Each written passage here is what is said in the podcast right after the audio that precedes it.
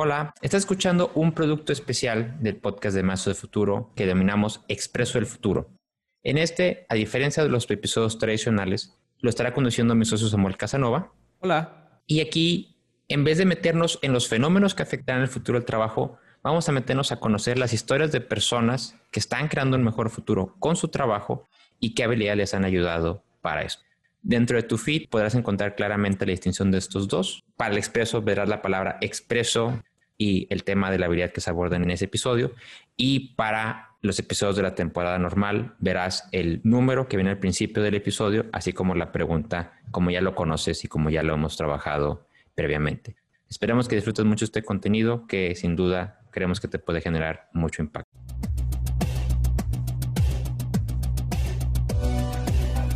Hola, ¿qué tal? Bienvenidos a este quinto episodio de Expresos del Futuro, el programa donde buscamos contar las historias de aquellas personas que están creando un mejor futuro de una manera más dinámica, más fresca y más express. En esta ocasión, seguimos con las nominaciones que tenía César y tenemos a Andrea Irriberri de Folklore y el Impact Hub Monterrey. ¿Cómo estás, Andrea? Hola, hola Sam, muy bien. ¿Y tú? Muchas gracias por la invitación. No, también estoy muy bien y pues muchas gracias por aceptar esta nominación. No, no cualquiera la acepta y más porque esto era un experimento, ¿no? Entonces fuiste parte de este primer experimento. Pero muchas gracias por estar acá, Andrea. Te voy a explicar cómo es la dinámica y con eso vamos a arrancar, ¿va? Perfecto. Entonces, esta es la sección o va a estar dividida en dos secciones. Te voy a hacer preguntas primero acerca de tu trabajo, de la problemática que buscas resolver, de las habilidades que te, hayan, te han ayudado y luego vamos a entrar a nuestra ronda express, en donde vas a tener un minuto para contestar todas las preguntas que puedas. ¿De acuerdo? Perfecto, perfecto. Ok, va que va. Pues bueno, lo primero es preséntate, Andrea, con la audiencia. Adelante, háblanos de ti, de, de tu trabajo un poco. Adelante. Pues hola a todos, un gusto saludar a toda la audiencia de, este super team de Simple Change y pues toda la gente que está detrás de, bueno, que sigue el podcast. Eh, yo soy André Iriberri, tengo casi 12 años viviendo en México, en realidad soy de nacionalidad boliviana. Em, desde hace ocho años más o menos empecé en el tema de emprendimiento social con mi primer negocio social em, y gracias a Dios ha ido como evolucionando mucho a ir encontrando nuevas formas de cómo seguir construyendo empresas sociales y cómo seguir creciendo eh, las empresas que, que yo tengo. Por un lado, como lo decías, tengo Folklore, que Folklore es una organización, es una empresa social que trabaja con artesanos en el sur, en Chiapas especialmente. Eh, tenemos ocho años casi trabajando con ellos, bueno, yo particularmente. El negocio, la verdad es que ha sido una evolución y sigue en una evolución constante. Creo que es parte de, de lo que lo ha hecho sobrevivir todo este tiempo es esa capacidad de estar evolucionando y estar cambiando. Tenemos muy claro que nuestro objetivo es eh, ser una, una, fuente de apoyo, de inspiración, de camino de los artesanos y no, no nos detenemos con simplemente este, no haber encontrado la respuesta en el primer camino. Entonces, bueno, ese es como uno de los, los negocios y el otro, bueno, obviamente el Impact Hub, que es una comunidad de emprendedores sociales, que siempre va a ser como más mi casa, por decirlo así. Siempre ha sido como este espacio en donde encuentras a gente que igual que tú está eh, echándole las ganas a tratar de resolver cosas y entonces, pues de alguna forma ese, ese es el lugar donde, donde uno encuentra fuerzas también para, para seguir avanzando. Entrando directo, ¿cuál es la problemática que buscas resolver ¿Y, por qué es importante? ¿Por qué nos debería importar esa problemática? Eh, pues bueno, con, con folklore eh, creo que la, la, problemática más como importante que tratamos de resolver es, es un tema de, de, digamos que de separación o, como un gap que existe entre muchas veces todos estos trabajos artesanales y, y lo acelerado que es el mundo moderno. Em, nos damos cuenta que los artesanos tienen las capacidades de, poder hacer absolutamente todo, de poder acceder a los mercados que ellos quieren, de producir piezas de lujo, de, pero muchas veces es simplemente una cuestión de circunstancias y de no tener eh, acceso a las herramientas o a las diferentes cosas que los pueden habilitar para poder accesar esos mercados y esas cosas. Entonces, eso es como el, el más, bueno, o, la cuestión más grande que tratamos de hacer con, con Folklore es justamente ese, ese proceso de acompañamiento para que, para que esas herramientas estén más presentes, para que todo ese trabajo esté más presente. Em, pero fíjate que siempre digo esto, que de alguna forma en, en mis dos negocios y en, en, muchas de las cosas que hago, tengo mucho el, el, el, poder colectivo, o sea, como que siento mucho que, que, hay veces que no entendemos el poder que puede tener eh, la diversidad de, de, un equipo, de una comunidad, de un grupo. Eh, lo veo en folclore cuando veo a mis artesanos trabajar entre ellos, cuando eh, se inspiran entre ellos, se apoyan entre ellos. Eh, y también lo vemos en, en, el hub cuando vemos a, a los emprendedores este, también trabajando entre ellos y apoyándose entre ellos. Entonces creo que de alguna forma también, digamos que en una forma generalizada ese tal vez sería como el, el tema. Ok, y en este camino que ya comentabas que llevamos más de 12 años, ¿cuáles son las habilidades que te han ayudado en la resolución o en la búsqueda de resolver este problema y cómo las has desarrollado? ¿Cómo has ido desarrollando estas habilidades?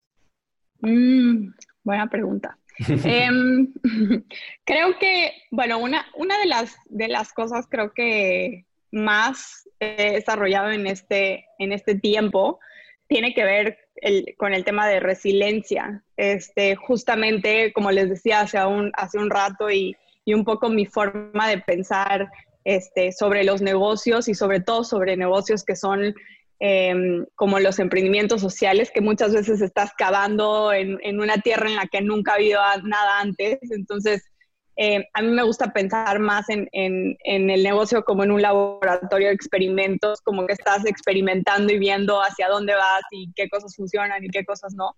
Eh, y creo que eso es en sí una forma de resiliencia y una capacidad de ser resiliente, porque claro, estás como constantemente con muchos experimentos y puede que ninguno funcione y tienes que tener esta capacidad de, bueno, seguir motivando al equipo y seguir como tratando de encontrar los caminos. Tengo que decir que también en el hub hemos tenido muchos de estos como espacios de, resiliencia y la verdad es que me siento siempre súper afortunada de, de, formar parte del equipo de fundadores del hub porque si hay algo que les he aprendido esos a mis dos cofundadores es justo esa capacidad de resiliencia y esa capacidad de seguir construyendo y seguir creando frente a las adversidades y frente a las cosas que se nos van presentando. ¿Y qué te ha ayudado en, a desarrollarlas? Sí, hablabas, por ejemplo, ahorita de tus fundadores, pero ¿qué más podrías decir que te ha ayudado a desarrollar esta habilidad en particular de la resiliencia? ¿Cómo alguien va y dice, ay, ¿cómo puedo ser más resiliente? Uh -huh. Pues creo que en sí tengo que decir que tal vez eh, mis como fracasos más grandes, y no me gusta llamarlos fracasos, pero sí como que, como que estos momentos en los que estos experimentos no salen bien, creo que han sido los momentos en los que más he aprendido sobre, eh, sobre resiliencia, pero sobre todo, y, y esto es algo que, que, que también me gusta como enmarcar porque hablamos mucho sobre el fracaso, y los emprendedores tienden a ya hasta ahora se ha popularizado tanto que lo utilizan ya hasta como, ay, bueno, he fracasado seis empresas y ya se vuelve algo, pero la resiliencia solo se construye cuando tú pasas por un proceso de aprendizaje de ese fracaso, ¿no? Cuando de verdad sí haces un proceso de, de autogestión, de como, déjame autover qué es lo que yo hice mal, qué, qué, cosas pasaron, auto o más bien generar conocimiento de lo que pasó en el, en el, durante el, experimento, por llamarlo así. Eh, y es ahí donde se genera realmente como el conocimiento y las nuevas habilidades que te hacen ser más resiliente o te hacen encontrar nuevos caminos. Creo que eso es una. Y la otra, este, creo que tiene que ver un poco con, con el famoso círculo de oro y el famoso why. Eh, a mí me gusta entender ese círculo de oro también desde esa perspectiva, desde la perspectiva del fracaso. Siempre digo que cuando una persona tiene establecido como sus objetivos y sus metas en, en sus qués y en sus cómo, y estoy segura que muchos conocemos a gente así, que, que son personas que están como constantemente este, publicando su currículum y tratando de trabajar con más y más empresas y como que tratando de, generar mucho volumen con las cosas que están haciendo. Este, a diferencia de otro tipo de personas que tratan de más bien indagar mucho en su por qué, en su por qué, en su por qué, que es mucho más complejo porque nos hace ser más vulnerables a veces. Em, creo que ahí es donde también está la diferencia entre, entre la forma en la que ves el fracaso y una vez que fracasas, este, una persona que está en los qué y en los cómo tiende a batallar un poco más porque ya no sabes qué, qué más hacer si ya tus qué fallaron, ¿no?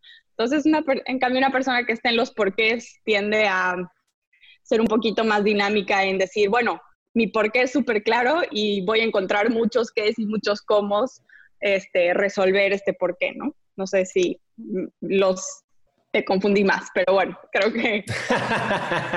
no, de hecho, para nada, ¿eh? Para nada, me, encantó esta perspectiva que abordaste del círculo dorado, es alguna herramienta que también nos gusta mucho usar y abordarla desde el punto de vista del fracaso me pareció algo súper bueno y algo que le puede dar una nueva perspectiva a la audiencia y a la gente que nos va escuchando, nos va a escuchar. Ahora te voy a llevar a un viaje al pasado. Uf. Entonces, pensemos, imagínate que viajas 10 años en el pasado y te encuentras contigo mismo. ¿Qué consejo te darías? Mm. Este, mm, yo creo que, que, no sea tan dura conmigo misma. Creo que esa es una de las cosas que, que siempre estoy como tratando de, de trabajar. Este, mm, creo que muchas veces este, he tendido a ser como muy, muy dura con, conmigo misma, con mis decisiones, con los caminos que he elegido. Em, y bueno, es un, es, es, al final del día también un, un, balance entre muchas otras cosas, que creo que esa es como esta parte que de hecho en estos últimos años he, por fin entendido que de verdad este, tiene que haber como este balance entre, entre todos tus, tus, no sé, tus pilares, por llamarlo de alguna forma.